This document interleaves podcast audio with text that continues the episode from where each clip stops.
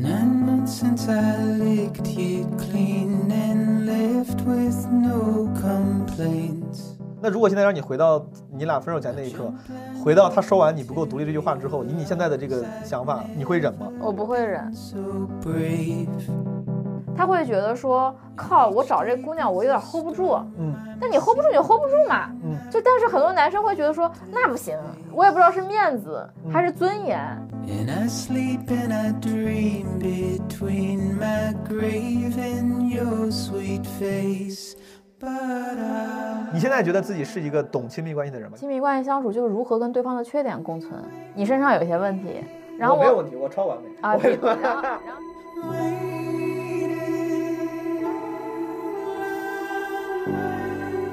你觉得你是个会谈恋爱的人吗？谈恋爱有什么困惑啊？谈恋爱都是冲动的。我觉得有钱的孤独终老就不孤独了。因为我当时也拿着方案去跟腾讯、爱奇艺、B 站跟选秀一样来回走一遍。啊，他们最关注的是什么呢？我想记录的就是家里的这种窃窃私语，女性在聊的精神、思想、情感、性别、钱、爱或者生死。这个项目对我来讲一开始就玩儿，我没想过成为项目，还走到今天当纪录片儿。当你在看素材的时候，你又同样再一次进入了同曾经同样的时空，声音、颜色、画面都在你面前，创作本身就能满足你对被爱的需求吗？可以。一看这个人就 you know what you are doing，这个很这个很重要这。特别重要。就是我不希望所谓的女性议题、女性主义形成一种挥着旗帜的革命的运动和影子。我曾如此苍老，但如今风华正茂。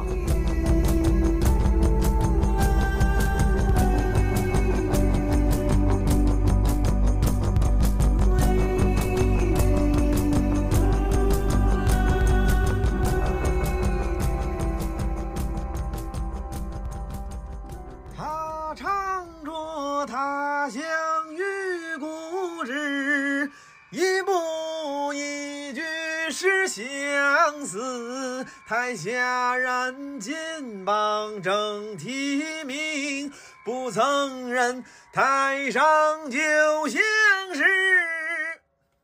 你能听见我背景这个风声吗？今天风超大，超的。Anyway，这是我在抖音上听到的一首那种国风歌曲，呃，叫啥我也不知道，我就老经常听，经常听。刚才我刷抖音听到这几句，就感觉很熟悉，就开始洗脑。今天我的那个嘉宾是一个好朋友，他叫戴显镜。然后之所以来踩他，是因为他最近拍了一部纪录片。呃，他其实某种程度上算是平民创作者，我不知道他自己会不会不喜欢这个称呼，但在我看来，因为他之前做的不是一直做，比如纪录片拍摄这个工作，他之前在互联网大厂里面做精英职场人，出来之后他做过这个呃摄影师，然后在之前的几年里面他是做摄影跟文字作品的，后来把这个项目变成了一个纪录片视频的影像作品，也是他的第一部纪录片影像作品，所以说某种程度上他也不是那种。科班出身，然后在工业化体系里面那种纪录片大导演，他就是我们身边的创作者。但我觉得挺好的，就应该越有越来越多这样的人，就是干自己喜欢的事儿，做出更多有意义的作品。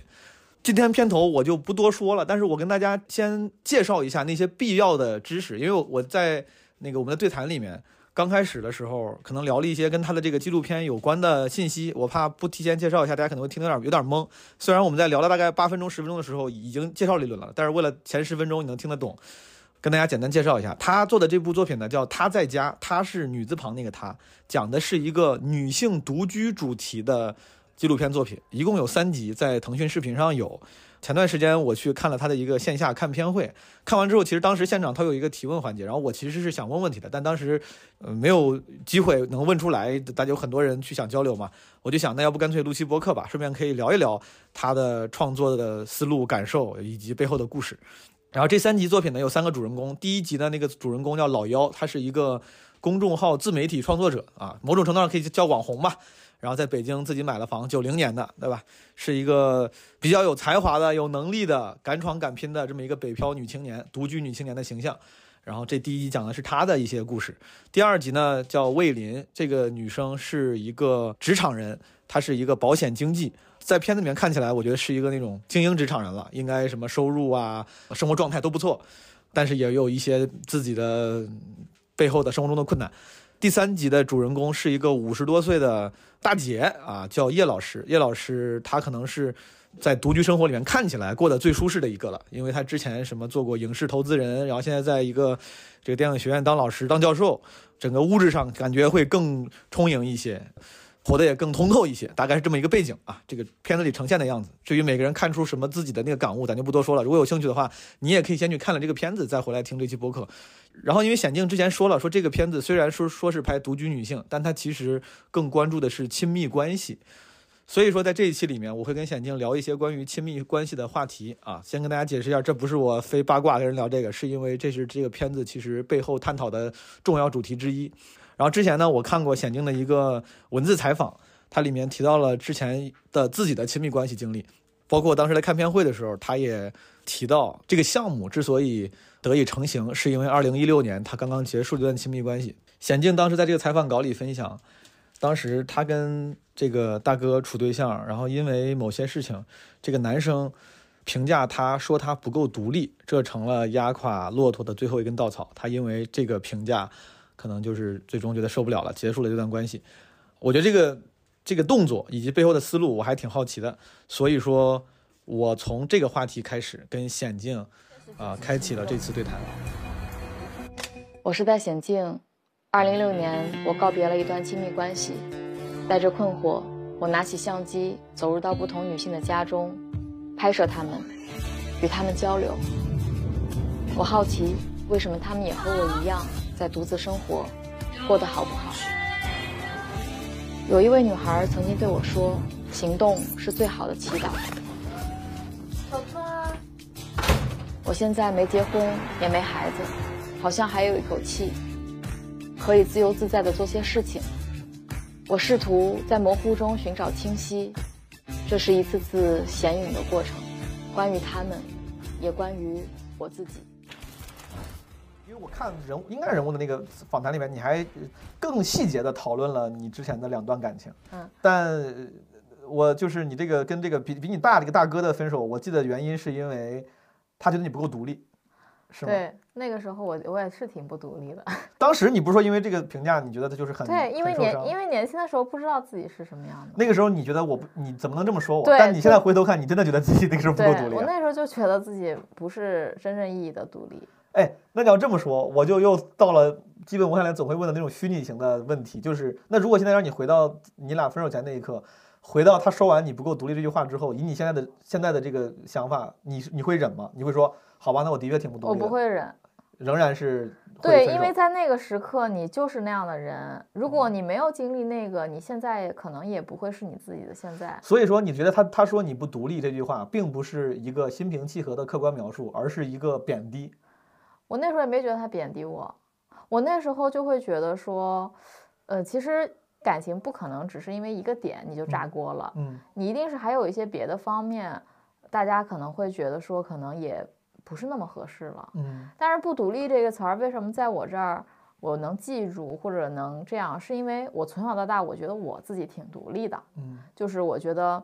我自己小时候，比如说，这个是你很在意的一个点，就是初中中初考、初中的考试、中考、高考，然后包括自己选择上，都是自己考的，那他妈只能自己考。不是的，都是自己的选择，甚至你甚至有的时候，比如说你你想去考这个，你父母没有同意，但是你还是会去考。然后包括就是你什么时候开始有了人生中第一笔零花钱，你怎么去买东西，就是就是你的那种自我意志吧。但是就是说，你可能就是借由一段关系中，你会发现大家对于独立的定义也不太一样。第二是说，就是年龄差异的确有的时候还是一个挺客观的因素的。嗯，然后所以那个时候我觉得对“独立”这个词，其实你也没有太多的真正的定义和概念。但是它就是不独立这个东西，kind of 其实就是一种说你这样不不行，不够好，或者说你你不够啊，因为前面是一个不字。那这个对于我来讲，就是对我这种也比较要强的性格来讲，我可能一开我就是不太能理解，就是怎么就不独立了。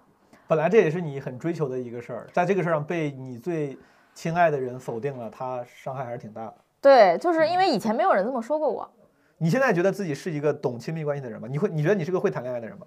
我觉得我现在会了。你现在会了，嗯，为什么？是因为你你觉得你想的透了，还是因为你有更多的经验了？你有更多经验啊，因为后来我谈了好多乱七八糟，也不叫乱七八糟，就是很多五彩缤纷的，处 了很多五彩缤纷、形态各异的亲密就关系。是就是试炼嘛，就是你有 你有你你你开始慢慢的明白了，其实真真的就是跟人学语言是一样的，嗯你学你看多了学多了你就明白了。是的，这就是个我老说，我说谈恋爱是个熟能生巧的技术活。对，如果你觉得你算一个比较会谈恋爱的人，就是刚才你聊那个问题，你说当时你分手是因为对方觉得你不够嘛，就是某个方面不够不够好。你觉得是不是当两个人真正相爱的时候，是不应该有这样的感觉的？就是不应该有两个人其中一方觉得另外一方这方这这点你不够好。其实我觉得本来人和人真正意义的理解是挺难的，哦，哪怕你步入婚姻，哪怕你嗯结婚生子，哪怕你到老，嗯但是我觉得你不可能跟任何一个人在一起，他所有方面都是完美的。就是什，就是真正的智慧，不是说你你把对方看明白了，嗯，然后你还把对方看明白的那些点都抛在对方脸上。对对对对，这是非常幼稚的一种。这是第嗯一是幼稚，第二也很自我，第三其实对对方也是一点伤害和挑衅。是的，其实最重要的还是说，你可能看到了他的缺，就是真正的亲密关系相处，就是如何跟对方的缺点共存。首先第一个问题，你觉得是哪怕两个人是真正相爱的，当然也是会存在一个人觉得另外一个人身上有缺点，对吧？这个，就是第一个包容他呀。对然后第二个，我想问解决方案，你的解决方案就是包容。理想的包容是不是就这个事儿不应该像你男朋友当时前男友跟你那样提一样去提出来？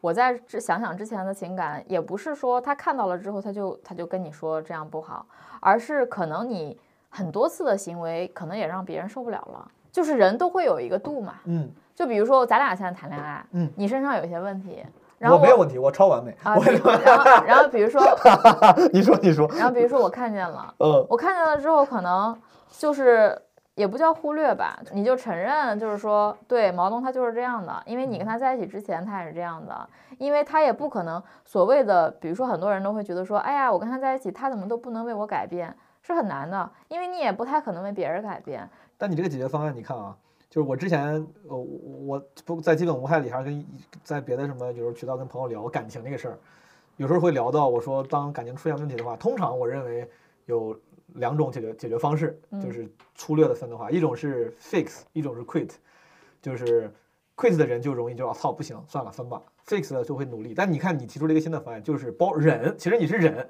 就是你看你刚才不，你给的方案，我觉得是这样嗯，第一步不叫忍，第一步嗯。就是你看见了，然后你要观察，嗯。你要观察，就是说观察的点是说他是不是真的这样，他这样的背后是因为什么？嗯。你能不能跟他尽量的建立一些共情？就是你去你去理解这个人，嗯但是你未必能真正理解，因为感情中有的时候爱就是一种占有，对。就那种占有就是我要这样，你要这样，那这个然后嗯。第二步就是你得沟通啊，这个忍是这个是这个是我呃戏谑的说法，其实你当然是一个科学的沟通之后的接受嘛，对吧？嗯。呃，我是想说，就接受这一步，就哪怕前面那就像你说的，当然要观察、沟通等等，用各种科学而友好的方法，但接受这个你是能做到的。如果你真的爱这个人，你跟那个人好，你是能做到的。嗯，如果你现在跟一个人谈恋爱，然后他身上有一些呃你观察到的且明确你都哦已经觉得是缺点的东西，你是可以非常成熟的说，哎呀，他跟我好之前也是这样的人。啊，那就这样吧，你是可以做到的，是吧？嗯，我觉得如果不是在我的原则范围内，我觉得我可以。但是，但是如果他这个毛病一而再、再而三的用别的一些方式转化出来，并且，比如说，嗯，嗯过线了，对别人过线了，嗯，就这个就不同性格、不同特征不同而论了。那到了一个点，比如说我受不了了，那嗯那个时候我可能就要去问自己说，就 quit，你要不要？对，你是 quit 还是沟通？明白？然后沟通一次失败，呃，沟通一次好了，来再相处，然后又出现这样的问题，再沟通，就是到时候你最后就是看这个。那那我最后快问快答一个小问题，就是就是那你在你最近呃就是这些年的呃感情尝试里面，亲密关系尝试里面，最终你现在就是回头看你是最终 fix 的多一点还是 quit 的多一点？就最终你你看你这这些关系首先肯 quit 定都结束了是吧？quit 了所以说你是你是会退出的，quit 好了，当然 因为因为真的觉得挺累的，现身说法之后，就讲了半天要沟通，最后跟我一样对吗？不是因为太难了，亲密关系就不是你努力就行的。就比如说，当你已经明白了，结果对方还是在他的那个处境上哎，你看，那咱俩就说到一块儿了，因为我我觉得是难的。是难的，然后你真的，难。但是刚才我问你，你说我觉得我挺会了，我以为对你来说这个游戏没有那么难了，这个事儿没有那么难了。不，因为是这样，嗯我觉得我会一些基础的 skill 或者基 基础的 心智能力，但是你在追寻什么？我觉得我可能还在追寻的是真正意义的能够理解彼此的东人，但是我也不知道他在不在。你你现在还有信心吗？就是我能听出来，就包括你也说，很多人找不到是因为是没有好的，然后当然这个没有好的，呃，当然也暗示了大家的标准可能是偏高，啊或者反正比现现状要高。总而言之，你还有信心找到合适的吗？不好说，真的不好说。哦，但是打个比方，如果现在你的生活是孤独终老，你也是 OK 的。我看到叶老师之后我，OK，我 OK 了。哦，对，我真的，我跟你说，我看到叶老师之后，我真的 OK 了。我觉得有钱的孤独终老就不不不孤独了。对我觉得有就是你可以有，你有选择。叶老师，对这个跟大家解释一下，这个呃，险境这三这三条片子里面的三个人，第一个人叫老妖，嗯是一个九零九零年的自媒体人，他应该主要在微博上对吧？是个微博的、呃，不是呃、公众号，公众号他不是说公众号都快成严肃文学了明。白？一个公众号的呃网红。嗯，呃，第二个人叫魏魏林林，他是一个白领保险经纪，是一嗯个应该还算比较成功的一个职场人啊。对，收入还行。啊嗯，，然后第三个是一个呃成熟女性叶老师，她应该嗯今年六十多了，呃，五十八，五十多了，五十多了。然后叶老师她应该是她是一个教授。非，嗯他现在目前是个教授，但她其实之前在实业里面做过什么老总啊之类的，就是她以前做过电影，投资过电影什么的。她应该是电影学院的她，应该是一个呃物质生活比较成功的独居女性了，对吧？在这三个就物质对这三个其实某种意义上物质都是自由的呀也是。因为你如果物质不自由，你咋独居呢？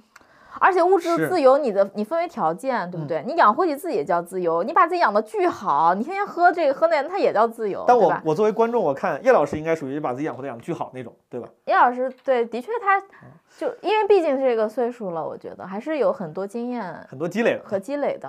关键是叶老师，我跟他相处了这么长时间里，我真没觉得他孤独，因为嗯。我拍他的时候，他经常这边有个人来看望他送花儿，明天他要去跑步，后天要跳舞，再后天要去影棚帮别人拍东西，然后一会儿阿姨要来帮他弄花，然后他要装修，他有很多事情。当然，我觉得这个也是把生活过得好嘛。对，不管是物质的好，还是整个生活经营的好。对这三个人里面，你你刚才说你问你会问别的观众更喜欢哪个？你自己我自己更喜欢谁？这当然不是更喜欢谁，当然就我觉得这个作为人的关系，这个太复杂。就是作为作品，你这三集哪一集你觉得是你作为创作者，你觉你觉得更拍的你自己拍的更好的？我可能喜欢叶老师这一你喜欢叶老师这一集？叶老师这集充分的满足了我当时做导演做这个片子的构思。如果大家看了这个片子之后，嗯大家会发现，其实叶老师里面我手持拍摄的部分特别特别多，嗯然后也有很多是摄影师拍的我跟他的客观。嗯嗯，因为我这个片子想建立的就是所谓的双重视角，就是一层视角是，你看当叶老师拿着他的那些老的物件跟我说话的时候，是直接对着屏幕的。嗯，就那天你在观影会上看，他是是他是直接对着你们在说，是其实你们也就是我。对，这种是非常主观和亲切的，甚嗯至镜头是有晃动的，是的，是有抖动的，是的它不是一个看着特精密严谨的一个东西。对这种我觉得它就是符合人和人之间交流的眼睛。嗯就是当我跟他距离近，那么就是近；远就是远。第二呢，就是说摄影师拍到了我跟他，比如说我们俩在湖边拍照，嗯我在他家跟他吃早餐，嗯然后我跟他交流。那这样的一种客观，包括我们对空间的一些设定设置，这种又符合我想要的，在这个片子中的这种客观视角，就是一种冷的东西。所以这种冷跟这种热结合在一起，其实就是为什么回到创作本身，就是我作为导演、摄影师、交流者，我还要在里面介入。所以我在这个片子里承担了挺多角色的，这也是这个片子可能在操作上要摸索很长时间，才能真正想明白取舍的一个操作方式。虽然看着好像很看着好像很顺理成章，但其实，在夏天我拍样片的时候是出现了很多问题的。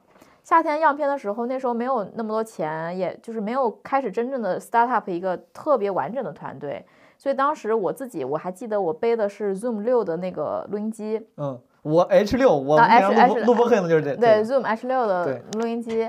然后呢，我记得这个可能是挂在我这个兜里，嗯然后呢，两个小蜜蜂可能嗯分别是给我跟拍摄对象，嗯然后我这里手上还会手持一个摄摄影机，然后我的摄影师会在那边带一个脚架，可能再手持一个摄影机。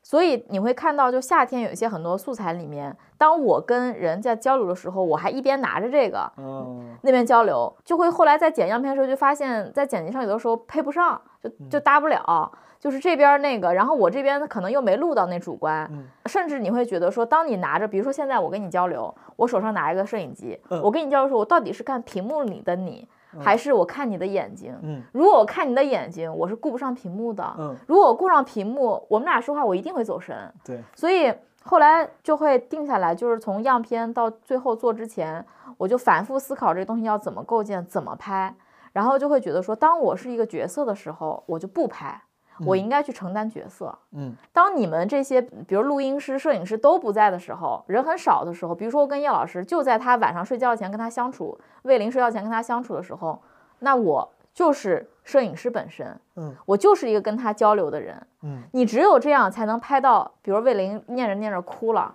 那一场戏就是什么谁都不在，嗯，就那场戏就是我也不知道他会哭，对，我就在旁边默默的观察着，嗯。所以这个片子里他有纯客观观察对，也有需要像录，比如说类似十三幺这样的访谈节目，就是我在里面是一一个一个交流对象，嗯既然你提到这儿了，这个是我当时在看你那个片子的时候就在想的，唯一想问的问题，甚至是，但是因为你当时就是那个算点映吗，还是什么，反正的，我的之前就参加了显定的这个点映场，然后看完之后你上台做分享嘛，你把这个事情给主动给解释了，嗯呃，但仍然我还是想聊这个事儿，嗯就是我看的时候我就觉得。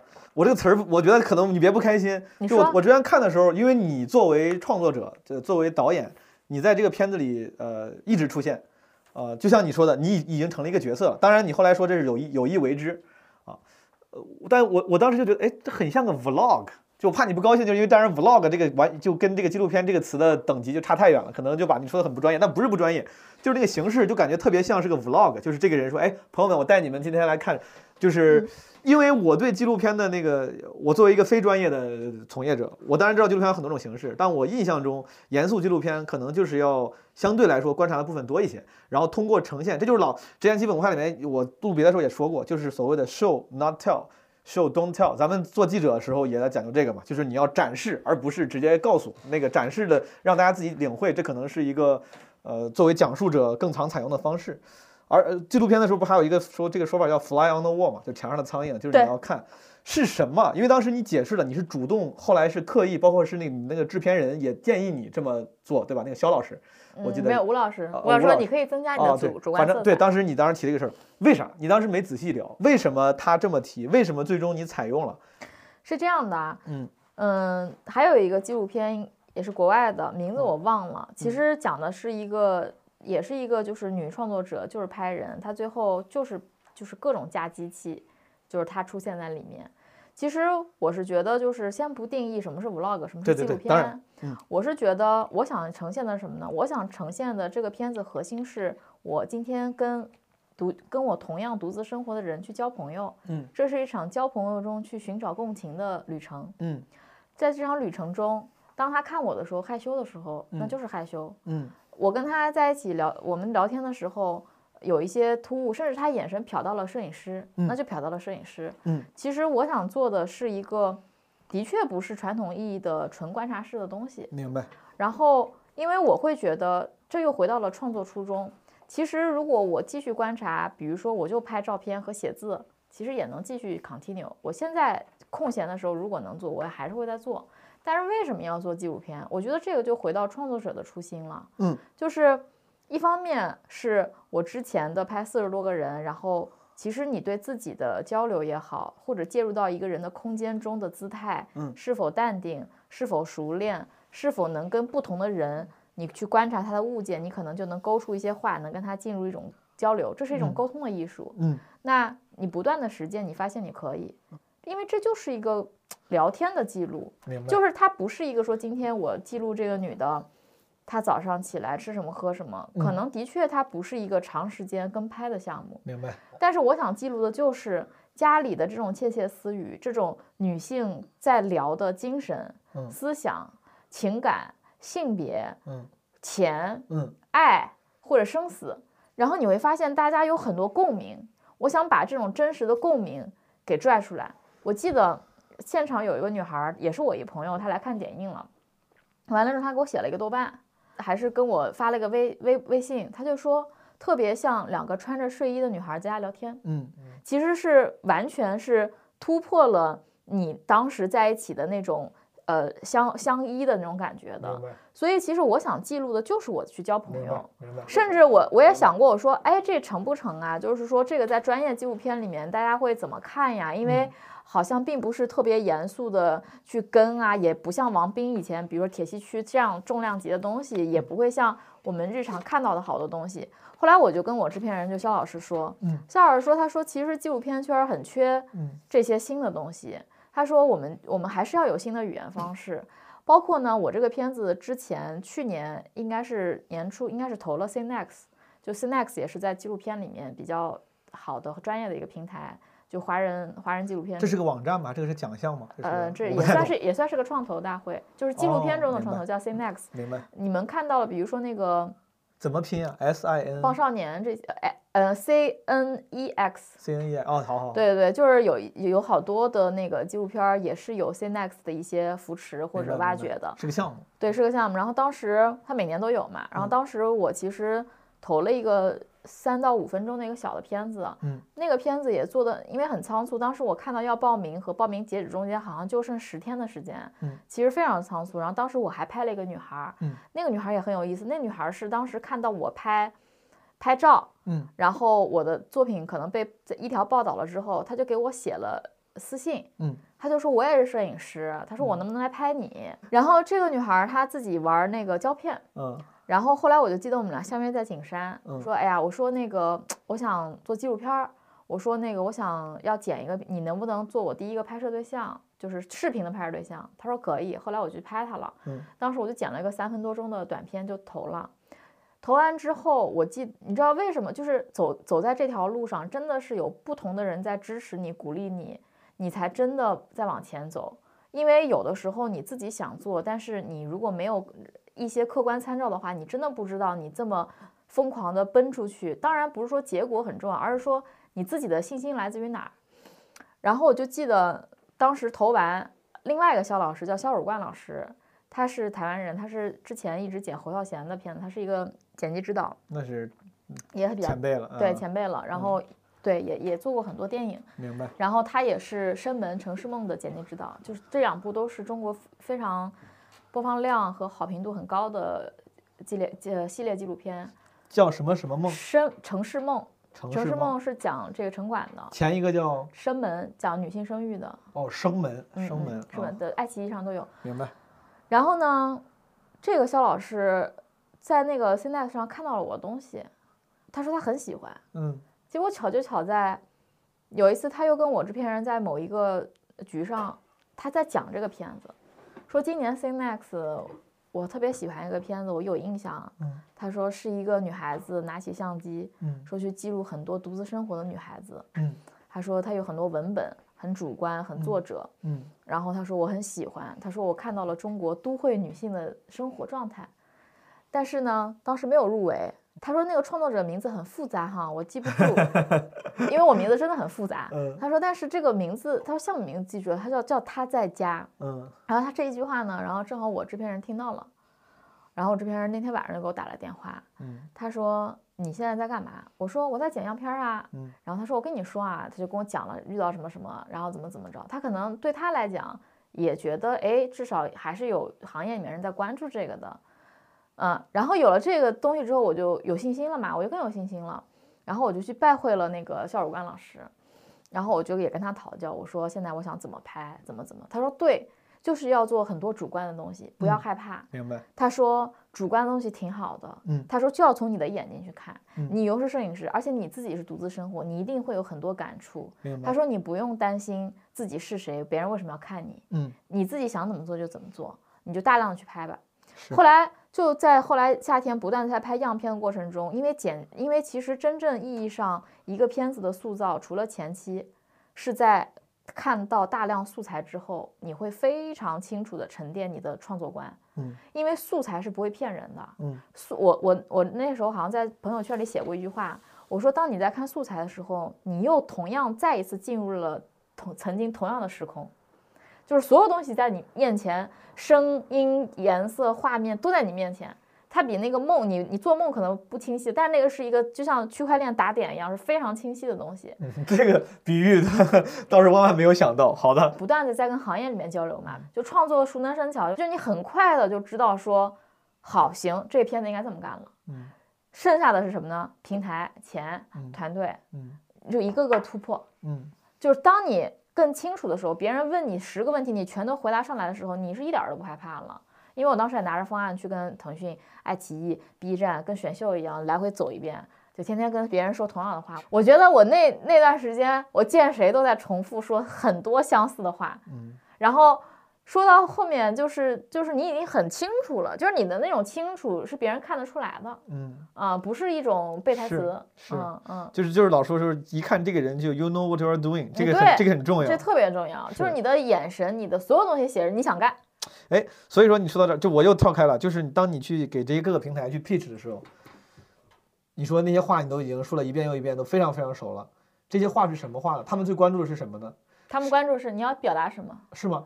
啊呃，这么我这个还有点我有点意外，我以为这个东西当然这对作者很重要，但我以为平台更关注，我以为平台可能想的是哦，这个东西到底有没有可能带来流量或者卖钱，因为这不是他们应该关注的，这个就是我觉得最基础的是你要表达什么哦，他们还是还是会挺在乎这些底层的东西的啊，啊，不表达什么才意味着你的内容是 what，嗯你 what 定明白了之后，你的 what 怎么讲述？嗯你比如说同样讲三十加。也可以找明星啊，之前赵薇做过三十加嗯，一听他的关键词是赵薇、明嗯星、可招商。嗯好，我这个是三十加，全是素人，嗯然后亲密关系还那么敏感，嗯商不一定好招，嗯，流量不一定有。对。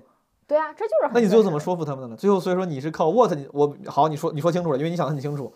然后 how 我我猜你也应该都摸清楚了吧？你说你对，我也讲了要怎么拍、怎么弄、怎么构建，人物是谁，角色一二三，选题是什么。但对于一个素人创作者拍素人，可能是不是还需要他们是不是还需要更多的东西来说服他们们可能也会觉得说，那之前您都是影平面影像类嗯的，那嗯视频的作品嗯就是他们也要看，嗯对吧？就是你又不是一个大导演。明白啊、你现在可能是个大导演，你你这个命题一般，可能他也觉哦得你是大导演，那你就拍吧。明白对吧？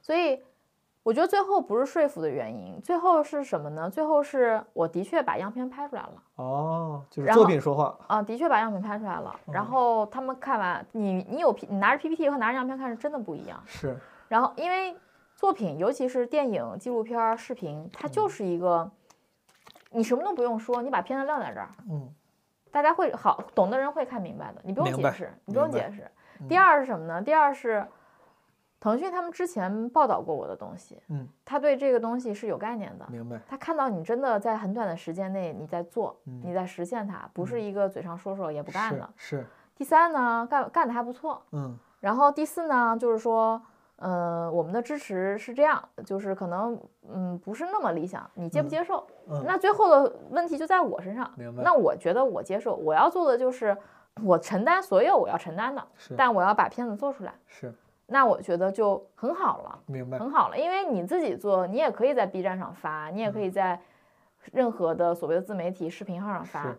但是可能我更加还是看重的是说你，你还是希望被更多人看见吧？那是是是是流量运营，但自然是重要的。有平台合作当然是最当然是更好的事儿。对嗯，对，刚才你说这个片子本身，你会问你的朋友，呃，什么更喜欢哪个片？哎，我我很好奇，大家的反馈通常是什么？他们更喜欢是哪个？我来跟你说一下，啊这个也是我觉得很有意思的事儿。啊，你说，三集里头，嗯喜欢老幺的好多是也差不多九零，嗯也有一个好朋友他是八二的，嗯他喜欢，他说老幺讲那句话的时候，我我很难过，嗯就是我差点就哭了。嗯，我说哪一句？他说为什么我妈不爱我？嗯因为他现在刚当妈妈哦，老姚跟啊，你说那个八二年的朋友是吧？啊，哦他刚当妈妈没多久。然后呢，他可能更加能感受到这种所谓的原生家庭，所谓的这种养育感。嗯，还有人喜欢老幺呢，就是喜欢，就是比如说在他身上看到了自媒体时代，嗯看到了老幺身上的那种，比如说整容啊，然后挫败感啊，但是他很勇敢，嗯就是他反正就是有一种火水火都去撞，嗯也没事儿的这种嗯勇气感。嗯，因为这种勇气感你是无法去说对和错的，对，但是他就一直在试炼，而且看着也有点儿怎么讲呢？他就用南京话说，就是这个人好像 有点大条，有点虎，哎，有点虎，怎么能在身上 这边动刀，说先纹身，然后又去洗纹身，就是很疼的，嗯，就是他就是这样的一个性格。性情中人，呃，性情中人，他没有太多的那个那些分析嗯，啊，也是很可爱的。是，因为我们可爱不能说人非要长得貌美如花才可爱，他身对是的。上有很多可爱的部分，他很真。没错，我当时拍他的时候，他巨真，就是嗯。我觉得他整个把自己和把他的家全都交出来给我了。嗯。这种信任感对一个纪录片导演来说非常非常可贵，嗯。所以我非常感谢老杨。是的，我觉得他是挺挺真的，还这个片子里面，显静还去拍了他做手术的这个过程，那个呃，纹洗纹身，啊，洗纹身，洗纹身，我那是是我拍的最难受的一场戏，嗯，我整个边拍我鸡皮疙瘩边起来，嗯。真的疼。你们看到的只是最少的一部分，我们每一场戏，比如说哪怕就演了个三分钟，嗯。我们可能是拍了三个多小时，嗯，这是很正常的，对对。因为片比量很大嘛。是，然后喜欢第二集的，嗯，大多数是直男，哦，我操，你好像也是最喜欢我第二集。我选的我选的是我说对你对你先说完吧，那你对吧？而且我跟你说，对那天我选的是第二集，其实那天我们嗯从那个现场出来之后，我们去吃饭，嗯我的做海报的设计师嗯和呃另外一个男孩子，嗯然后那个男孩子就说：“我喜欢第二集。”我说：“嗯为什么？”他说：“就是第二集就还挺挺符合我想象中的，就是都市独居女性的的 样子。”对，他说第二就就蛮真实的呀。他说一边看一边笑，又觉得挺有意思的。嗯然后说你你那个相亲就是那一段太搞笑了，就是站起来呃了啊啦半天，嗯嗯，就是。嗯嗯就是他说第二集就是又有幽默感，然后又有一些让你觉得有点动容的，嗯比如说做手术或者在家吃药的那些那些状态。他说就是很很当下嗯啊、就是他没有那么抓马，不像老妖的戏可能不是那么常见明白，啊。然后第三集对这个男孩来说有点太远了，嗯就是他可能会觉得我对快六十岁的呃女性的生活也没有那么感兴趣，就是不如对小姐姐感兴趣。这个其实是很很能理解的，你知道吧？很能理解的，因为他现在身边就有很多小姐姐们，对吧？一个个就都很像魏玲，上班儿，然后有想法，然后长得也不错嗯，然后怎么怎么，就是也很就是这样的。是，第三集嗯是非常多我们这个圈儿嗯。我的好朋友们，我的很多跟比我还要大或者跟我相似的女性朋友们最喜欢的，嗯，因为他们觉得在叶老师身上看到了一种向往，嗯。觉得叶老师活得特别通透，嗯，觉得看完这一集很有收获，就是那种收获感。就像大家可能看十三幺看的就是一种知识跟收获，嗯。大家会觉得我没有浪费时间。有道理，啊，因为前面两个其实还是很故事的，嗯，第三个也有故事，但第三个故事就是一些追忆，一些曾经的思念，一些个人感悟，包括叶老师的表达非常好，他是老师，嗯。他他的表达就是句句成章，嗯。所以大家会觉得说非常凝练嗯。啊。我也我喜欢叶老师，核心不是因为呃人，呃当然人我也喜欢，我觉得核心还是在于我刚刚讲前面那个问题，明白，就是拍摄的那个，它是满足了我最最想要呈现的拍摄方式，而且在第三集中，我会变成了那个求知的，嗯就是前面两集我都在大多数在发问，嗯，到第三集的时候，我真的在河边上，我当时就想问，我说叶老师，你谈恋爱有困惑吗？嗯叶老师说。谈恋爱有什么困惑啊？谈恋爱都是冲动的，对吧？然后我还会，我还问他，我说：“那你还相信爱情吗？或者说，我该怎么办？我现在好难心动。”他说：“哎，不会的，不会的，不会的。”嗯所以在第三集里面，其实我更像是一个，嗯，有点求教他，或者说我也有我的困惑出来的。嗯，在前两集我没有，明白，尤其是在老姚那集，就夸夸夸，我直接上来说。那你为什么要整容啊？你整了哪些地方呀？对吧？到第二集，我跟魏玲当然是有更多共情的部分，嗯但到第三集，我觉得我成了小姑娘。嗯啊、我觉得就是这个，这个也是我这个片子我觉得有意思的部分，因为你是主观的，嗯你不是一个标准。就是我在这个片子里，我是没有给自己下一个人设的标准。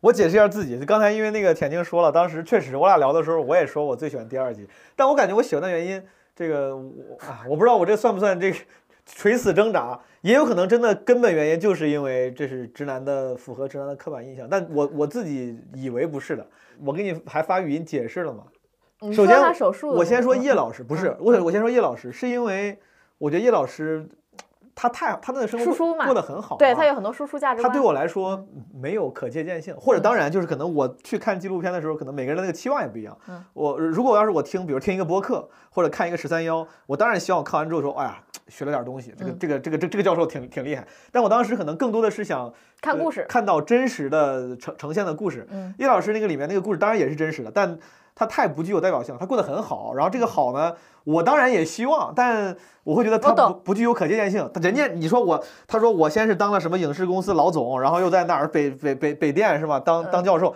这东西我想干我也干，我复制不了呀，就我也没那本事。所以说，他对我来说就是一个远观的，没有太多连接的东西。明白。然后老幺那个呢，可能有也是因为他年轻，其其实年纪倒差不多啊，跟咱们但是我感觉离我也远。呃，对，对他他离我他也是稀缺性的，对，离我比较远。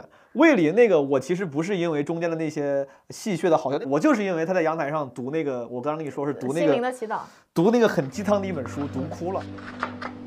我不要求对方表现完美，当我能够理解并接纳对方的不完美，同时也能接纳我自己的不完美，我真正的爱才开才会展开。我愿意拥有美好的伴侣关系，我值得拥有美好的伴侣。爱你的身体和你的身体沟通，你身体的每一个细胞蕴藏了所有的记忆。你老是照顾别人，一直在为别人付出，忽略了照顾自己的需求和感受。你太紧绷了，要放松。你要原谅，疾病不是为了让我们受苦，疾病提醒我们去看我们是怎样的过每一天的生活。我们在每天开朗的过日子，还是每天阴沉的过日子？我们有没有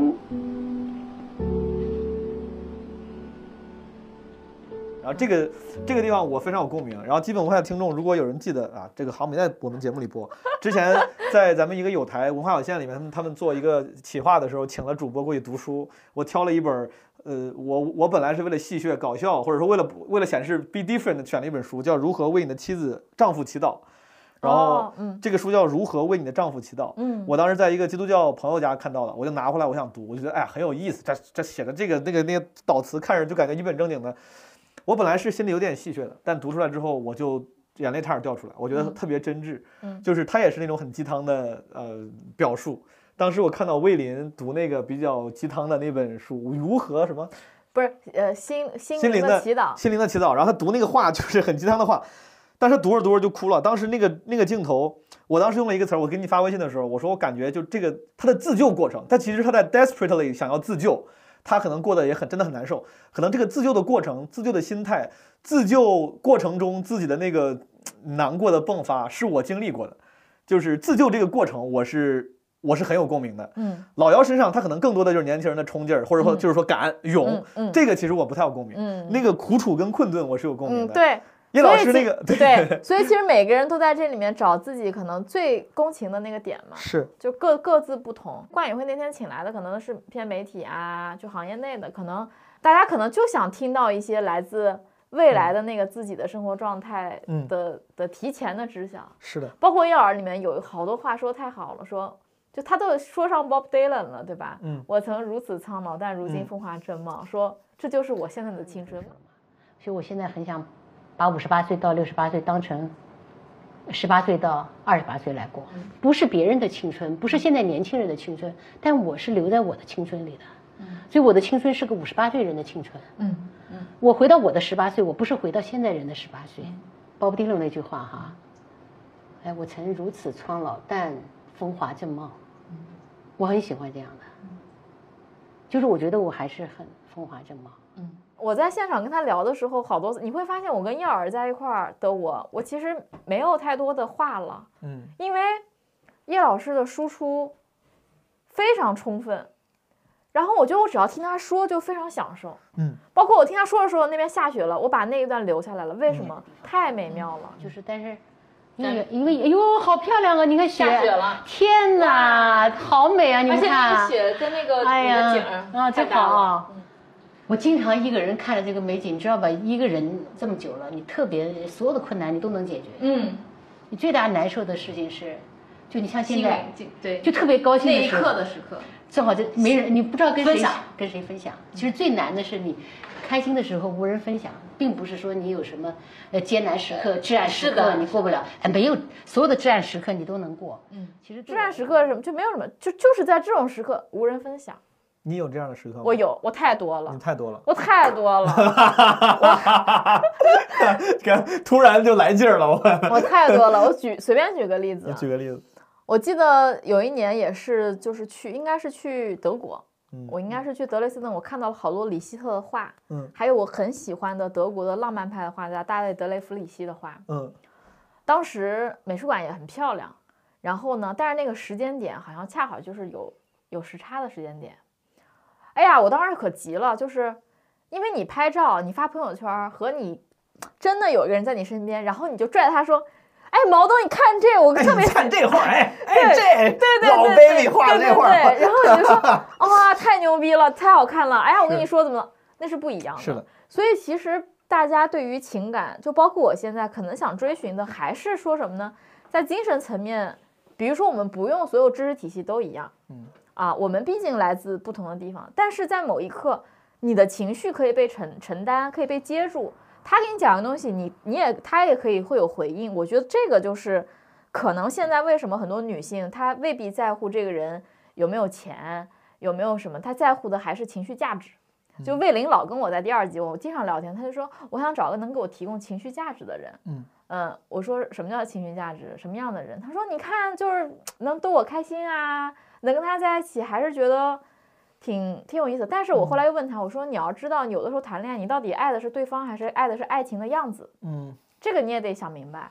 嗯就是你爱的是那个爱你想象中爱情的样子，还是真正的这个人？嗯如果你真的爱这个人，他之前找了一个互联网公司上班了，嗯他说那男孩我觉得挺好的，比我小一点。他说就是不能陪我。嗯对，但是然后他说，但是我也理解，因为人家在事业上升期，嗯呃，人家这么拼也很正常。互联网里面大家都很卷，嗯然后也要往上走。然后我也我也我同时又希望他能事业有成，但同时又希望他能陪我。我一跟他说话，他还在加班，等我睡觉的时候他才下班，那我们怎么聊天呢？嗯后来我就说，你想找的那个人可能太完美了，根本不存在。嗯你又想让人有有一些事业，嗯对吧？你又想人长得还不错，嗯。也或者说有点才华，嗯他又欣赏才气，嗯。所以这就是现代人的症结呀，嗯。左不是右不是，上不是下不是，嗯。然后觉得算了，我自己跟自己吧，嗯，因为这是一个特别特别普遍的现象，是的，嗯，这个现象在你的这个体价值观里，你觉得有解决方案吗？你你有这个问题吗？我有啊，所以说你的解决方案是标准放低点儿，还是说我就追求我我标准放低过，我试 过，不行。比如说你对一个人的需求是五颗星，嗯，你遇到了一个三星半的，嗯你知道他少了一星半，嗯你还能不能跟他在一起？嗯这是你的取舍了。嗯但目前来讲，我觉得，我觉得我挺难的，嗯就是也不是说心中非要有杆秤。嗯我觉得有的时候女孩儿，我们经常跟女孩儿，因为这里面不管你是男的女的，反正就当聊聊天儿啊，对对对对是就是说，我们有时候经常女孩儿在一起会经常觉得又纳闷儿这件事儿，包括我跟文妮也聊过，嗯，就是朋友们，文妮、伊曼，包括咱基本无害这样嘉宾贺一曼，我是因为贺一曼认识的显静。啊行行行，咱文妮也文妮也是我们的共同朋友，给给听众解释一下。然后我跟文妮，我们最大的感觉就是对，然后就会发现，可是，一旦在一起之后，就开始你喜欢的那个闪光点，它不能成为你真正过日子或者更理性的一种相处的东西。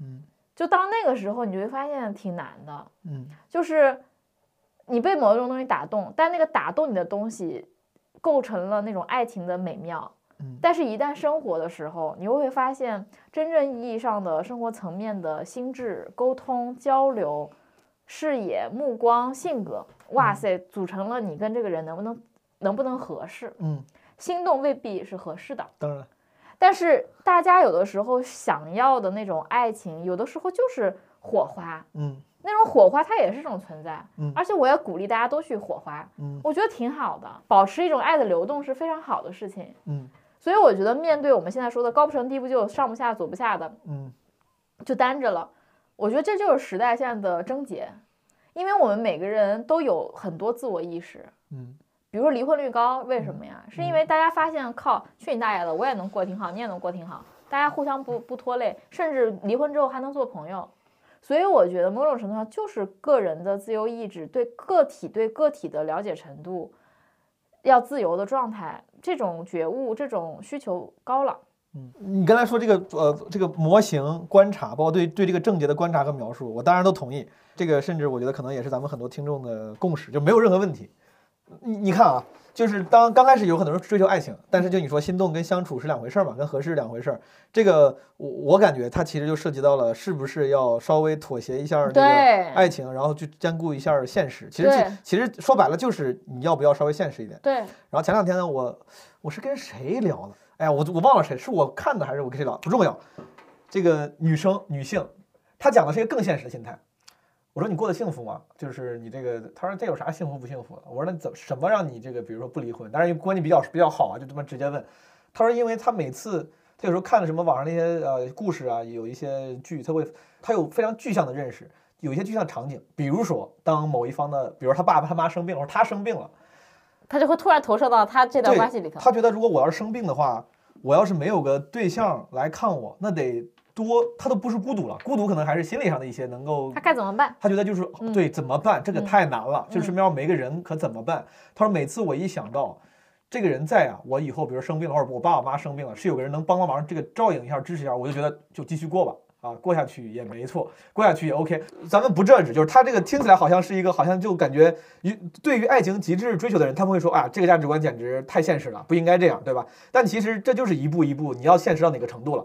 刚才你说那个其实也是现实到一定程度了，就是到底要不要放弃绝对的爱去追求那个合适？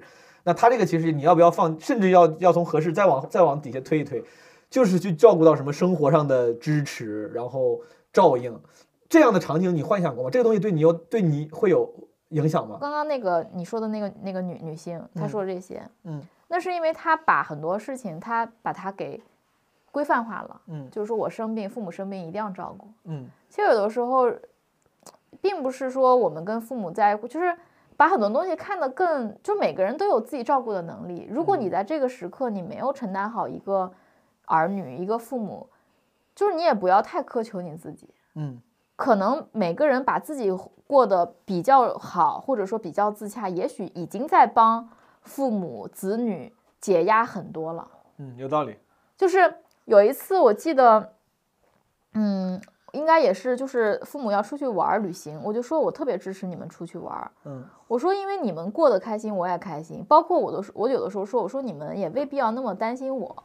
我说因为我过好了，你们也不用操心。所以我们家的家庭关系嗯是比较非传统化的。嗯就是我们就是我自我很我独立，我父母也有自己想干的事儿，嗯然后大家在一起交流就就也能交流，也没有知识上观念上太大的冲突。嗯，我跟我妈之间也无话不谈，所以我觉得某种上这就已经给已经相互省心了，而不是说我今天没把自己照顾好，工作又掉了。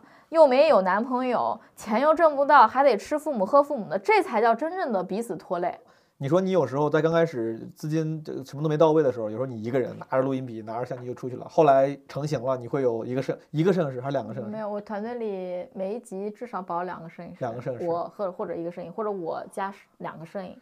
这个通常拍的时候，就他们两个机器都是开着的，嗯就是这个反正采集嗯那些我看了纪录片不多，有个哥们儿挺有名，他老被老被封，高三大同那个哦，知道两个，你知道吗？周浩啊，周浩对，就拍呃就是前面是孤注嘛。啊，对嗯，所以说你像他拍那个，因为我你像我看这个，他应该就是几乎从来没有出现在镜头里孤注里头他其实有一介入了，就他拍这种是就是一是一个人嘛，他就一个人拿着拍当然也不止啦。哦不是吗？嗯，肯定也会有摄影、录音，录音是对纪录片来讲最最重要的，所以说就哪怕我再我再想一个人主观镜头，其实都要配个录音师，是这意思吗？最好配录音，要么你自己把声音搞定，但是声音是需要，声音很重要。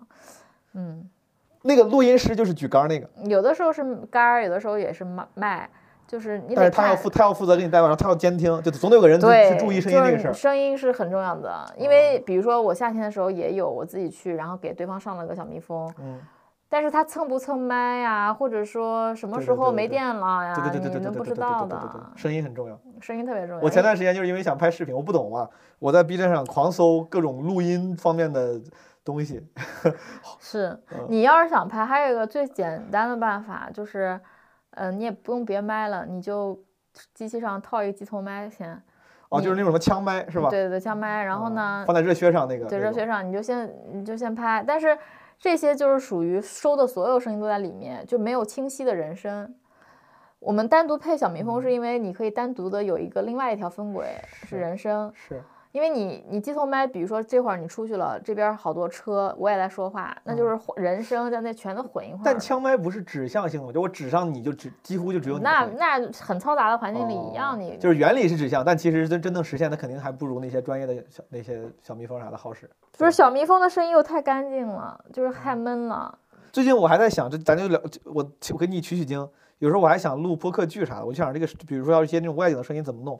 当小小蜜蜂的声音太干净了，那最优解是不是我一边用小蜜蜂录人声，一边用一个别的录音机在录环境声，没错最，后合一块儿？对，哦，其实真正的声音设计非常多轨。我的这嗯个里头，嗯、相亲那场戏录音室有六个轨道，我们当时剪辑的时候都疯了，因为有四个人嘛，嗯魏玲在跟另外两个人，聊天 dating 啊，我 在跟另外两个人 dating，然后我在跟这边这个男的 dating，嗯然后呢，现场还有一些环境音，走路的咔嗒咔嗒地板声，各种。啊，这都要单独单独收，也不是单，就他那个麦就是那种就很好了。有有哦挑杆的话，我能解决非常多事情，因为挑杆的那个质量范围就非常挑杆的好处是什么？如果一言以蔽之，它的指向性非常强，我能不能这么理解？对朋友们，诚征诚招一个录音师。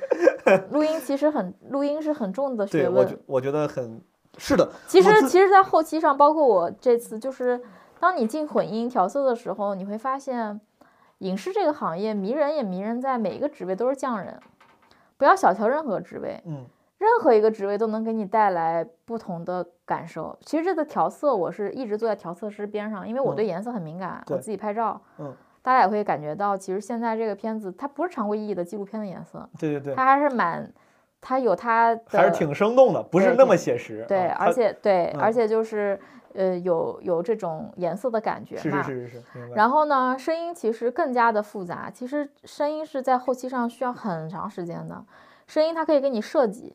比如说，我跟老姚在在故宫那场戏，那个咱俩在那边刚聊完，我嗯说大家缺一堂爱的教育的课啊，什么干嘛的，然后我们出来，然后就开始听到有有手风琴声，嗯然后有这个、啊这个那个大爷大奶奶唱唱歌的什嗯么声还有那个故宫景山里面叽叽喳喳的鸟的声音，是，这些其实有的时候都是声音设计。嗯，你可能现场并没有录好，或者说你现场不是在这场戏录的，对对对对对，你在别的你得把它给弄过来，明白。或者说你从素材库再找。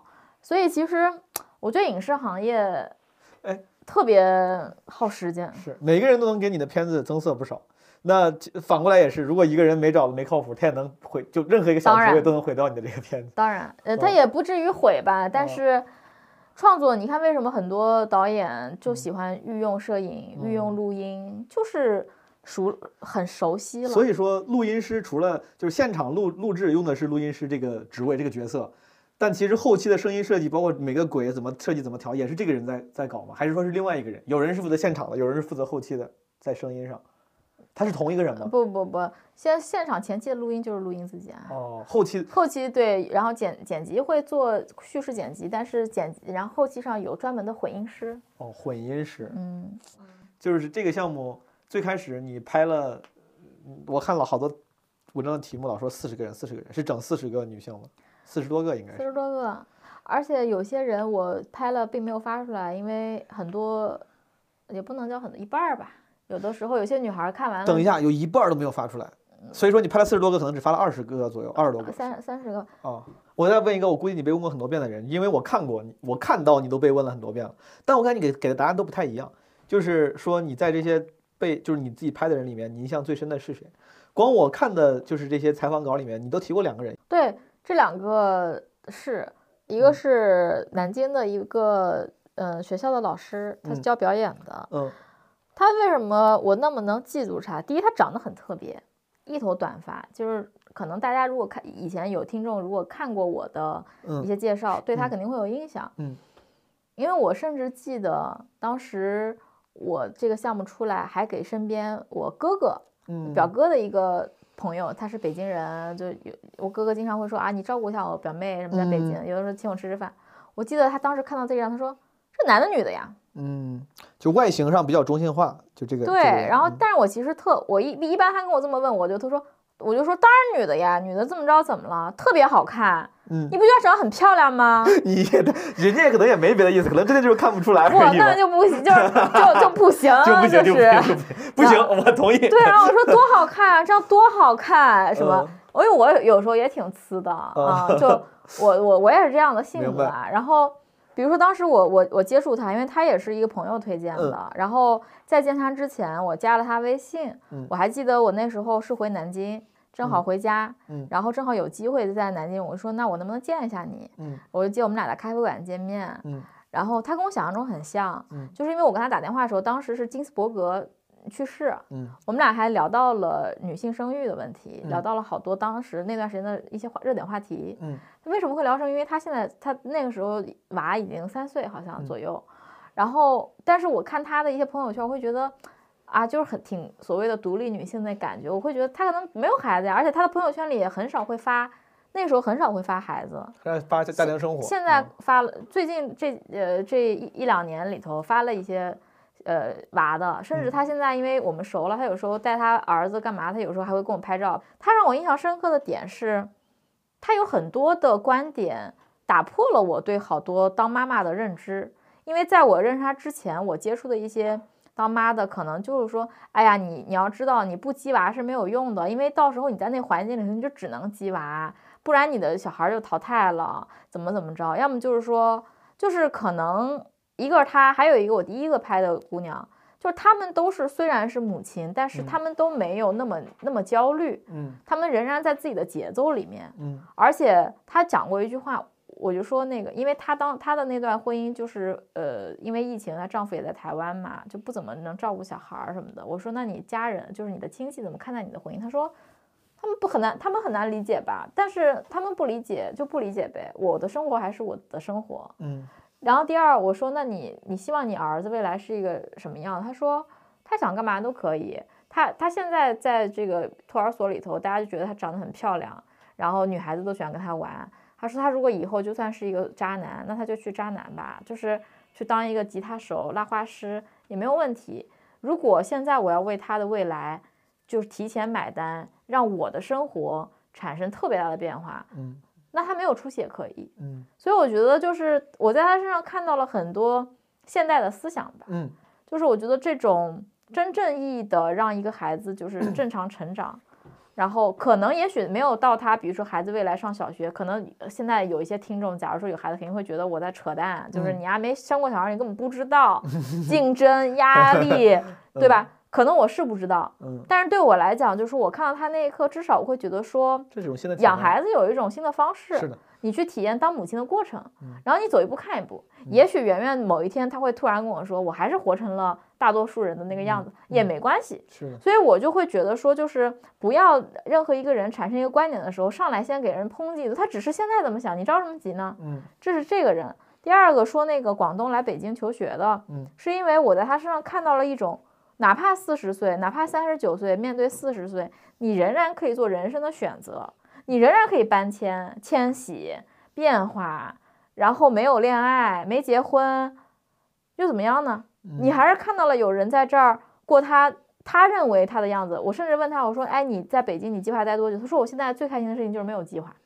他过得好吗？我记得你说这个人他应该是他做科研问题，他做他做科研工作，对吧？对对，他学心理，嗯，你怎么去定义好？我不知道，这个就是你的定义，我就想知道，就我这个问题之所以不严谨，就想把解释权交到你手里。我觉得他过得挺好的，为什么因为我每次有时候给他打电话，我说你在忙，他说我在所里头要忙很多事情，嗯，我很就是他挺充实的，挺充实，而且他也在所里头可能也有一些嗯一直想要学的东西，就是就是我觉得挺好的呀，能自洽。每次看到他，包括观影会他也来了呀，然后我就觉得挺开心的。明白。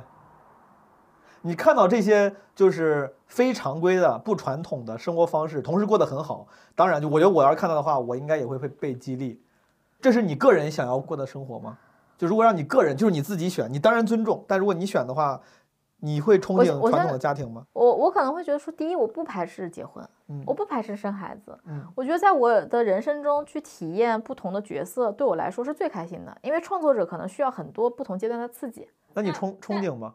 我也不知道什么时候，我们现在没有所谓的憧憬，嗯，明白。就是没有年轻时候那种哇，我现在我要嫁给一个人，哎呀，我要嗯结婚，我要穿上婚纱，我好像我就我就没有我没有这一刻了，这挺好。就我没有这一刻，但是我会觉得说，人就是应该，当你这些东西都看得比较淡的时候，也许某一刻我结婚，我真的穿上婚纱那个，我觉得可能更是惊喜，是，就是因为你没有在预设那个样子，就是你开始，就是我觉得我这几年最喜最喜欢我自己的状态是，我开始接近很多真相，嗯。就那种真，嗯。就真其实是一种很朴素的东西，嗯。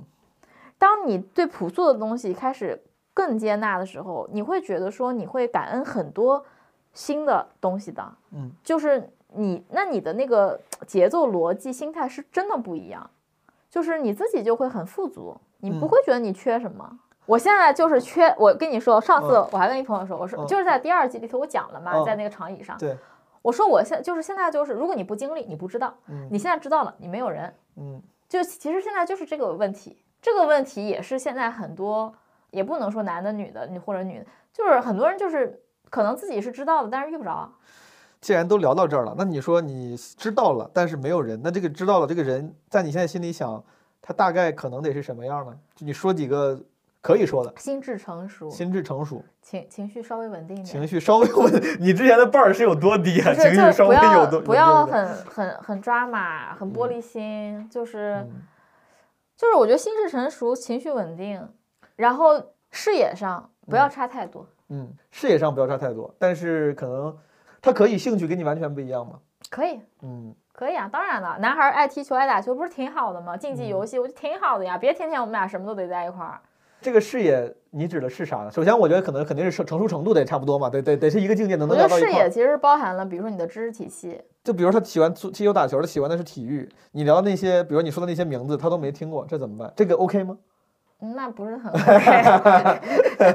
就是我说的名字，就是比如说，就是你看啊，就是嗯文化这个事儿，我们就嗯回到这个点啊，比如说文化娱乐，嗯你会发现为什么好莱坞大片，或者说大家喜欢看电影，嗯你是一个比如说 sporty boy，比如说你嗯。是一个运动员，嗯但至少你可能看过一些片子，比如说大家讲到，呃，比如说《阿凡达嗯，你举这个例子也我已经太为我已经很也太为他着想》，了。我已经很普世了吧？我已经很普世比如说《阿？凡达》，你得看过吧，哥们儿？我没有讲安什么 安东尼奥尼，对吧？我没有说阿凡达》，你要没看过，咱俩就真的不行了。我 对，其实更重要的，我觉得，我觉得更重要的还是说你你的很多的价值观。明白。其实价值观是依托于你所思所想所看，嗯你所有信息的来源，构成你对很多世界的想法。嗯，这种价值观，我觉得是最底层的。这就这么一个人，你看，在你说的这些里面，其实你说的这些标准里面都没有提及到那些非常硬的条件，就是咱们传统的对父母在相亲角会说因为硬的条件。我解决了，呃，就是不，你不需要男生来帮你去满足这个事情。现在好多女生都不需要男的满足啥，你，看，你看，你要相亲角，这个父母那一代人啊，比如说钱，找的人会说身高多少多少之上，然后长长得得怎么怎么样，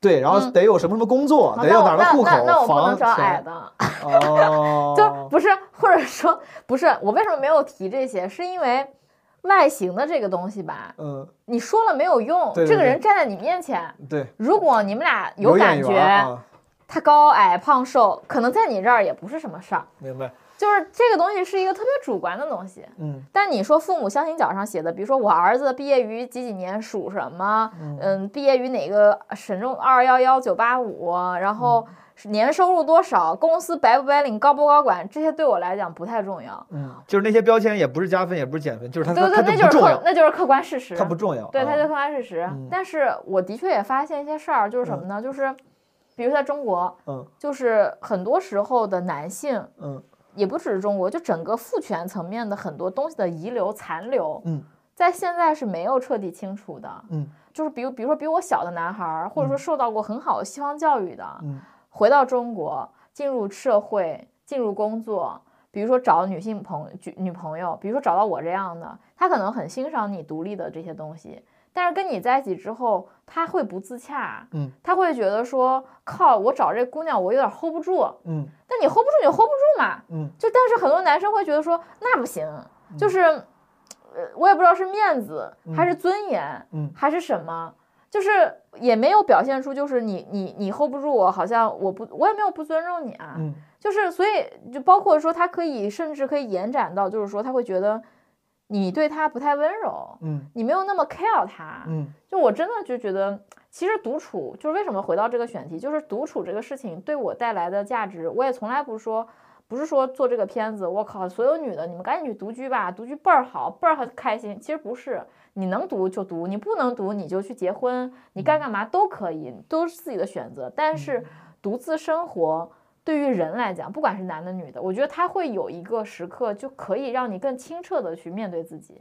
因为你不能责怪身边的任何一个东西，你责怪不了你们家花草树木，你也责怪不了你们家宠物，因为它不会给 你责怪了也没用，人家也不会沟通。嗯，但是你会发现很多情感的那种痛苦，就来自于两个人住在一起之后，你的很多情绪的放大，你会投射到对方身上，其实跟对方没有什么关系，所以这种关系是最不好的关系。别人在承担你的一些你自己没有解决的问题。其实我觉得我返回到。所谓的那段，当时就是那段关系结束，然后我开始做这个项目，现在已经近，现在也就分开六六年多嘛。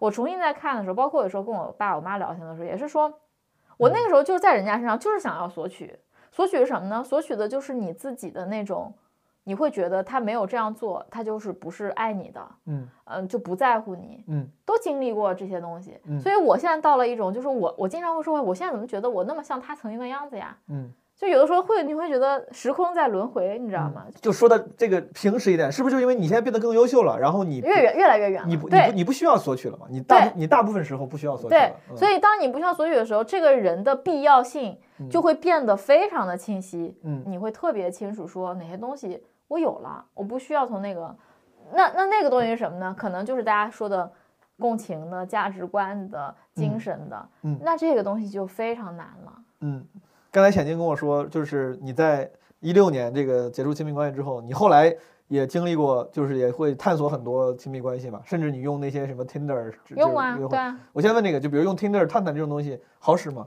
总总体而言，总体我觉得不太靠谱。你要如果是要寻找一段 serious relationship 的话，不太靠谱。嗯，我个人觉得，嗯呃，我记就是探探我不太用，嗯我我我好像没咋用过探探，嗯就是反正我用过 Tinder。我觉得 Tinder 到最后，我印象中好好多成为了朋友，还聊事情，还还 就变成变成变成我的录音师，变成 商业伙伴，或者变成还真的有，嗯还真的就是遇到，比如说拍广告导演的，然后现在我们还有联系。然后我在拍这片子的时候，我记得他还帮我介绍过剪辑师，还真的是这样。嗯然后我觉得真正从 Tinder 上谈恋爱的不太多，就是而且就是我觉得，为啥呢？他既然你看啊，如果这个人都已经变成了你的，但有我身边有靠 Tinder 谈恋爱还结婚的呢。其实第二集里头那个律师，就是相亲的那个律师也讲了，嗯是的，你你你，其实你要是用上社交软件，用上这种线下的，你说你一天能认识好多人，但是经历这种事情呢，就是你的这个初心或者你的这个这种这种欲求已经发生变化了，就已经开始改变了。就是你其实，在见的时候根本就不会想你到底适不适合他了。哎，我觉得你你 把这事儿想他说那个现在这些 app 出来之后，会让大家所谓的什么原子化社交也好，还是这种，就是你一下觉得你有无尽的人在等你，你知道吗？你可以一直左滑，你反正你永远穷尽，就是你永远还有新的。你今天比如说滑到底了没了，你明天滑它又有新的，这个软件还能滑到底呢？可以滑到底。我就滑到过底，我有一次实在太无聊了，滑到底就是他不给你推了，他说对，就是呃就是雷达一直在闪，然后就没有新的了。我操，我操，这个当然你可以设定距离啊，比如说我设定的距离是五十公里以内的。啊你要是如果不设定距离，可能很很难。明白，对，然后而且你设定距离、设定年龄都很还是有很多设定的嘛。嗯然后呢，就是这个东西会让你一直会觉得说有有更多，然后你人在这个里面，你其实是会有一些疲乏的。然后比如说突然 match 上，我就发现 Tinder 经常 match 上之后，就你不说话，他不说话，就都不说话。一个月过去了，然后就就像僵尸在那儿，嗯嗯，因为大家也都不知道，甚至我看过我身边一个直男用 Tinder，嗯他看谁都右滑，啊，对，是这样。哎我说右滑是同就 like 是左滑吧？左滑是不，左滑是不，右滑是 like。我说，他说他全这么滑，我说你看吗？他说我不看啊，就这么滑。我说你太不负责任了。他说这有什么好负责任的呀？至于你问他你为什么要干这个，我也不知道，反正就是就看着呗，妞儿全是妞儿。嗯，这这这还是有区别，当然也不是所有男生都这样啊。嗯然后我我也看过男生有很多资料写的很清楚的，我也看过就不怎么写。就是你，我跟你说这个东西没法判断。还有嗯，还有就比如说有的人放不同的照片，你可能通过有一张照片你会觉得，嗯，这人可能有点意思。比如说呢，我想知道你的标准，因为你刚才说你不喜欢那种比如说，晒车晒表是炫富的，那你喜欢的是什么样的呢？比如说他的他根本就没在发他自己，他发的是某一个电影截图，哦，或者说他发他自己。我我不喜欢什么哦戴墨镜的、戴帽子的。我觉得你既然用，你就敞亮点所以所有 所有，所以我刷我看，因为我现在不怎么用了，嗯我就用过很少。就当年就是说，如果你在这个上头你都不能，你都不真诚，你用这干啥呀？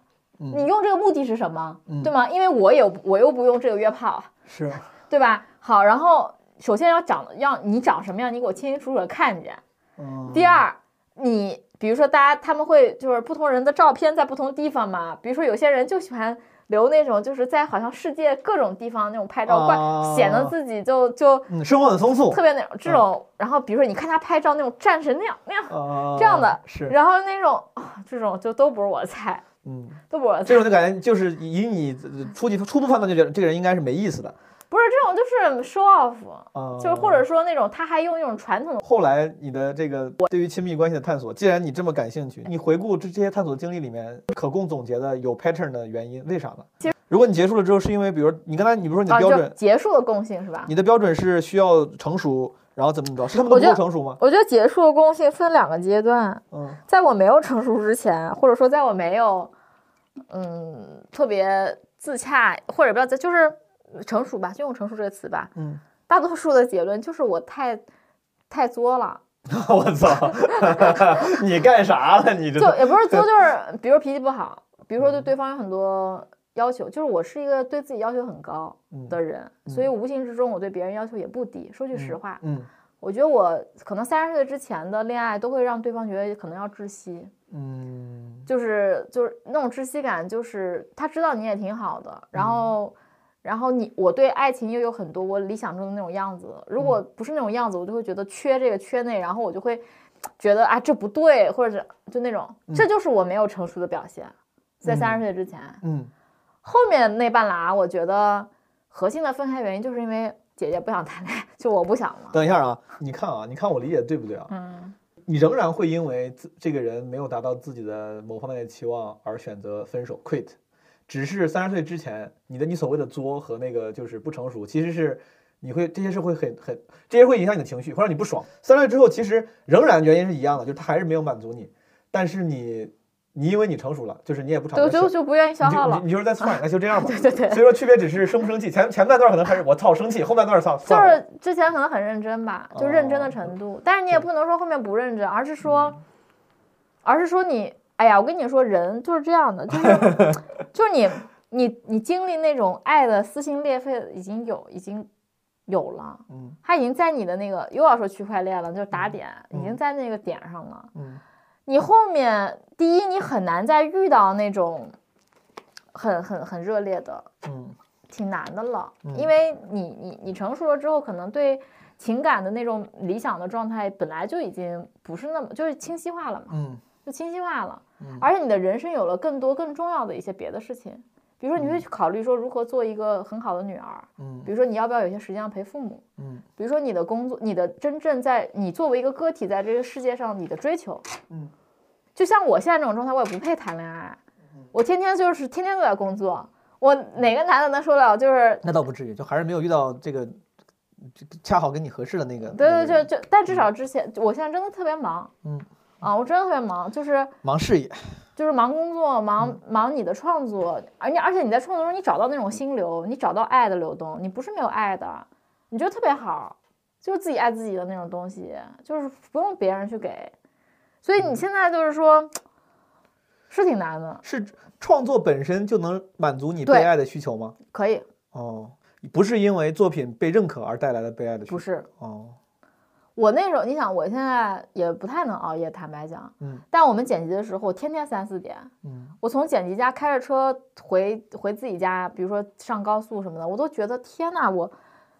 然后，但是你就身体很累，但是你心一点都不累，嗯，你会觉得你喜欢这个，哇，在实现它，哇，就是你的东西表达，你在做，你在做，你在 你在做一些就是很多人想做但没有机会做的事情，嗯这个我觉得是特别愉悦的。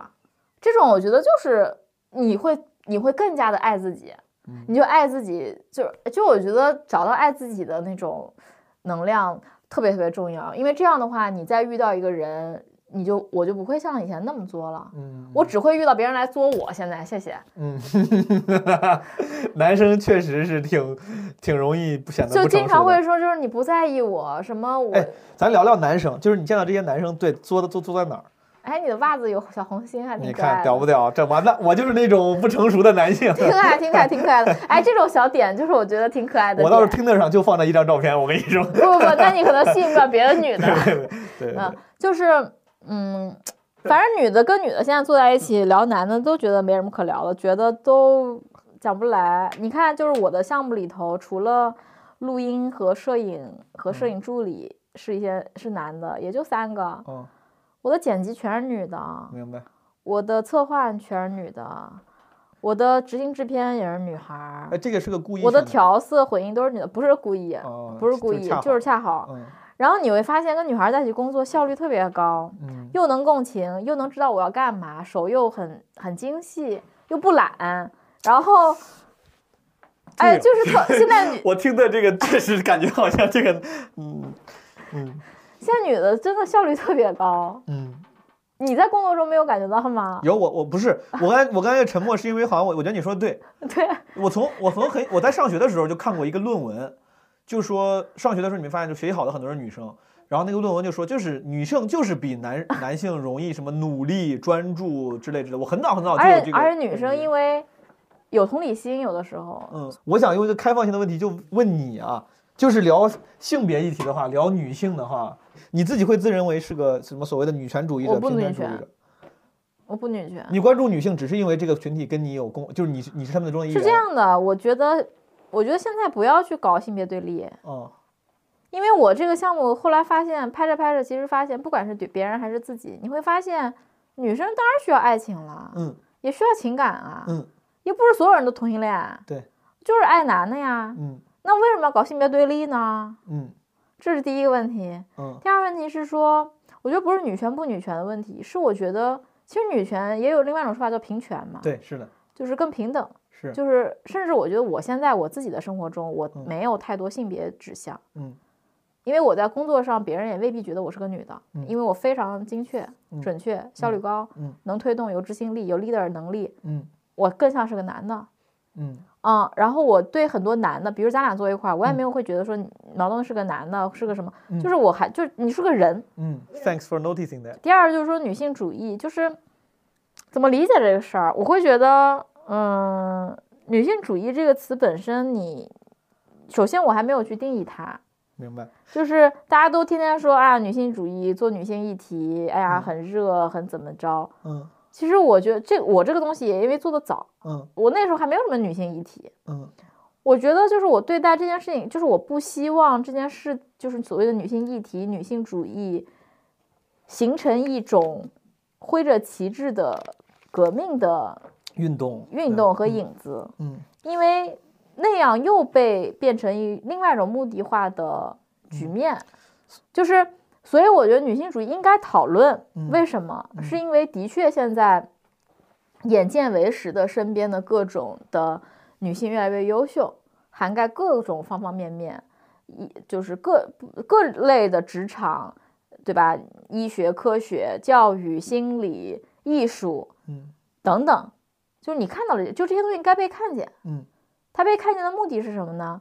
包括像前一段时间铁链女的这些事件，对，就这些东西，就大家都在关注，不是讲要关注女性议题，关注的都是优秀的女性，也应该去看到更多还没有被处解决完的一些问题。嗯我觉得这些东西浮出水面是好的，嗯但未必要打女性主义的帽子，嗯。而是说这就是一个现实，是关于人的生存。所以说你做这个项目，就像我刚才说的，就是其实你你当时做这个项目，并不是因为想要去什么强化女性议题，只是因为你恰好对这这个群体感兴趣而已。我觉得就是老天给你的 gift，啊、但是对于这个性别议题，你本身也是持就是很温和的，愿意就是温和的态度的。我觉得我记录的就是，首先我自己生活，自己嗯。生活，然后我也在记录别人自己生活。我觉得我嗯。记录的其实是他们现在的这个状态，嗯。他们在想什么，他们在面对什么，他们选择什么。嗯。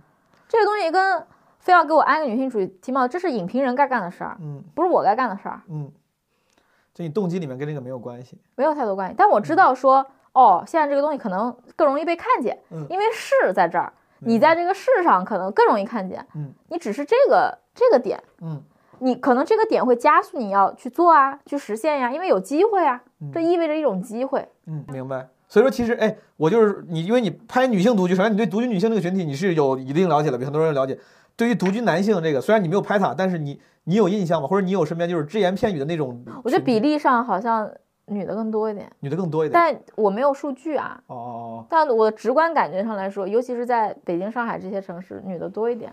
但是感觉身边没有什么单身男的。哦，所以哦，对，好像是有这么个数据，就是说在一线城市，就是女性是比男性那个要就是比例上要多，但是在小城市、二三线城市，在甚至更低的男男单身男性更多，是吧？对，我要讲一个，我在我记得有一次我开车带我带我妈，应该是去哪玩儿，嗯。路上回来听了一个广播，嗯。讲了中国人口普查嗯。还是什么的，嗯。然后里头讲了一个例子，说如果城市按照一二三四五六线来分级的话，那比如说把男生和女的也分为，比如说 A B C D E 级，嗯，就是这个这个这个分级是指，比如说受教育、收入、嗯，就标签化的分级，各我理解。嗯。硬性指标的这种分级的话，嗯。最后就会剩下，因为可能 A 男找了 B 女，嗯。就一直是这样斜着的，B 女找了 C，、哦。B 男找了 C 女，最后就剩下 E 男和 A 女。就像你说的，现就会剩下一二线城市最优秀、最 top 的那个那些女孩儿和可能四五六线更那我懂了，这个呃结论好像我似乎也也看到过，但咱们聊一下这个现状啊，就是 A 男找 B 女，B 男找 C 女这种，总是为什么要差一档是吧？这个东西，为什么要呃，下架是吧？为什么要上架下架的问题？也不是为什么，就是嗯首先这个这个是中国传统文化以及习习俗，就是可能已经有一些荼毒的这个影响了。但我刚才就是你一边说，我一边想，这个东西甚至不是不是中国的问题，其实在全世界，通常就好像似乎大部分的女性。她们都会更容易崇尚那个 alpha male 那种男性。当然，我承认，因为我之前在呃也国外读书生活过，我觉得在国外这个文化是比国内这个要弱很多的，会会存在很很多更平等的关系。嗯，但似乎也不能说国外，比如都是强势女配弱势男，对吧？其实很多也还是这个男性是承担一个那个 alpha male 的职责，就是嗯，在外什么打，就是所所谓传统原始社会，一个做打猎，一个做采集。嗯对，就就对这个事儿，我想就是你你怎么看呢？你觉得这个事儿是合理的？你是能接受的？你觉得他他这个也很正常？你说这全世界从古至今都这样，还是说你说这个是病态的、有问题的？或者你觉得我的观察不正？常，我觉得挺正常的呀。哦，对啊，就是 A 男找 B 女，可能他会觉得被 admire 啦。嗯，然后 A 男跟 A 女在一起，可能互相就就 你不憧憬那种，比如说 A 男配呃 A A 女配 B 男这样，你会憧憬那样的？如果有一天你说你作为 A 女，配 B 男，你找一个 B 男来来 admire 你这样的状况，如果这个世界发生了，你 OK 吗？你你憧憬吗？你也没有也没有很憧憬。我觉得我觉得就是 A 对 A 也挺好的呀。哦，为什么要找一个别人非得捧？对我我就是极端化的举例对对去尝去尝试了解你的观点。对，嗯，当然平等是最好。其实我我在我的观点中，A 对 A、A 对 B、A 对 C、A 对 E 都可以，嗯只要你可以，嗯是这个逻辑嗯，啊。那你可以吗？我觉得到 E 可能不太 可以，对吧？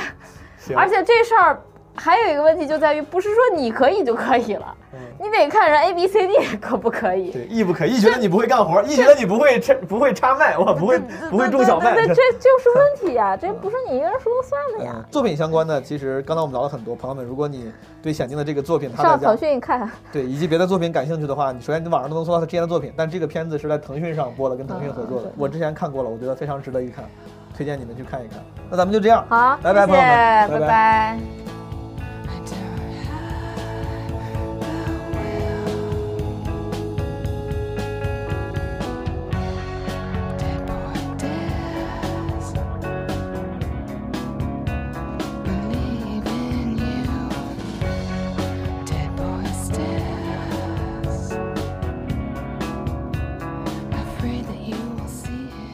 就像上期节目说的那样，我这几期播客呢，都是跟自己身边创作者朋友的对谈，然后希望能更关注号。